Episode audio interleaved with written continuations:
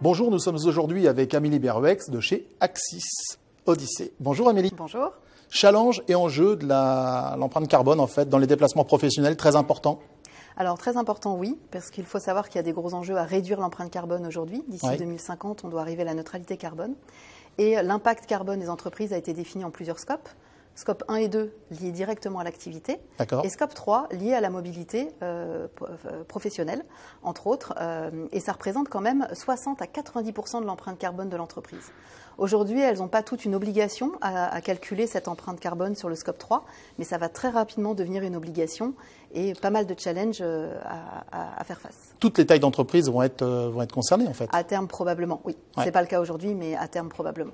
Euh, Alors justement Amélie, quels sont les challenges du contrôle de l'empreinte carbone dans l'entreprise?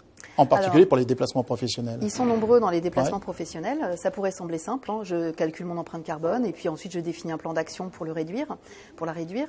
Euh, en fait, c'est un petit peu plus complexe que ça. Le premier challenge, c'est déjà de calculer l'empreinte carbone. Bien Il sûr. faut savoir qu'aujourd'hui, il n'y a pas de standard sur la partie mobilité. Donc, en fonction des prestataires, des données auxquelles ils accèdent, on va avoir des calculs qui peuvent être très différents. D'accord. Et ça prend en compte des critères tels que, euh, je ne sais pas, pour l'aérien par exemple, euh, le type d'appareil utilisé, euh, le sens du vent, le nombre de kilomètres parcourus exactement, le remplissage, donc des données assez complexes à récupérer. Donc ça c'est le premier challenge, se mettre d'accord sur un standard et calculer son empreinte pour savoir quel plan d'action définir. Deuxième challenge, ben, pour pouvoir euh, derrière faire un plan d'action, il faut bien que ces informations sur l'empreinte carbone soient véhiculées sur l'ensemble de la chaîne et qu'on s'assure que les différents fournisseurs, outils qu'on utilise, permettent d'avoir ces informations pour faire les bons choix au bon moment.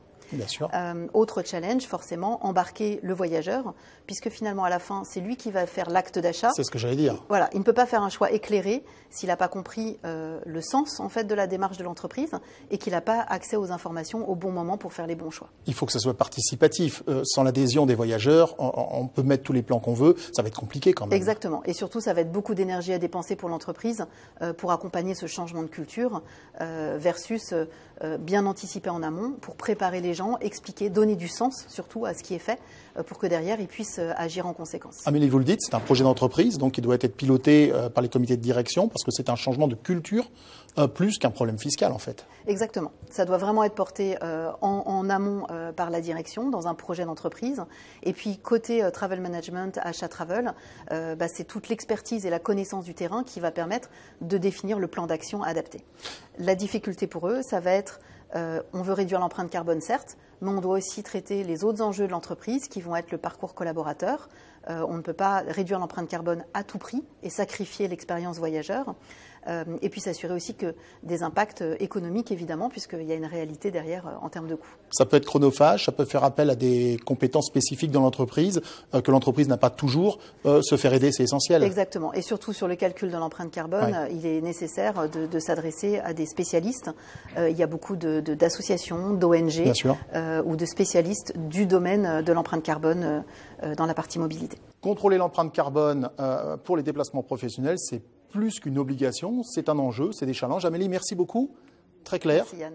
Et on va travailler dans le sujet, bien sûr, puisque c'est le futur. Exactement. Merci Amélie.